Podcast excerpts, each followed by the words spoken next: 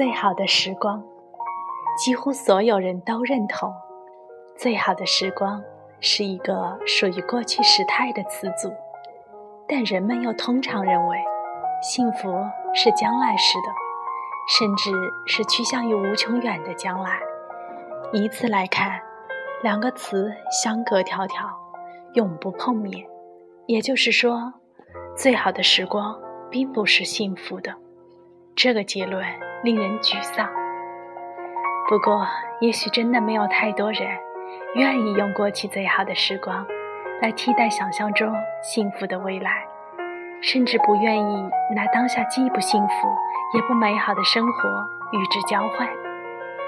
当我们在感慨过去某段时间是最好的时光的时候，并没有期待它挣脱时间轴的束缚，来到现在重新发生或者继续发生。如果它忽然站在眼前，我们大概也会手足无措。那段时光，我们爱，却不再需要。我们只想在孤独的时候，凭借记忆对他假想一番，假装还在他的怀里，或者是把它当做一个故事说给别人听。那时，我们也好像和他还在一起。这情感热烈而虚伪。但虚伪是时间的错，它让我们不停向前走，又向后看；它让我们盼望一直走下去，又想永远停留在某个位置；它让我们野心勃勃，又心灰意冷。我们被它挟持，从未获得自由的意愿。小时候看张爱玲的《十八春》。对曼桢那句话记得很深。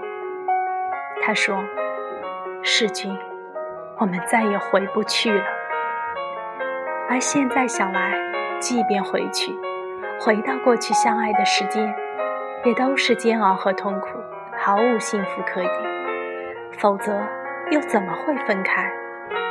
他们无处可去，在时间的轴线上，过去和未来，没有一个。可以藏身的角落，但为什么曼桢想要回去？我们想要回去，因为时间的仁慈之处在于，它把那些被痛苦撕碎的记忆重新拼好，变得完整无缺，破镜重圆。最好的时光，是那些被忘掉又渐渐记起来的时光。事实上，他们并不是实景，是画面。是影像，我们是他的演员，是他的作者，是他的观众，不过是一场戏而已。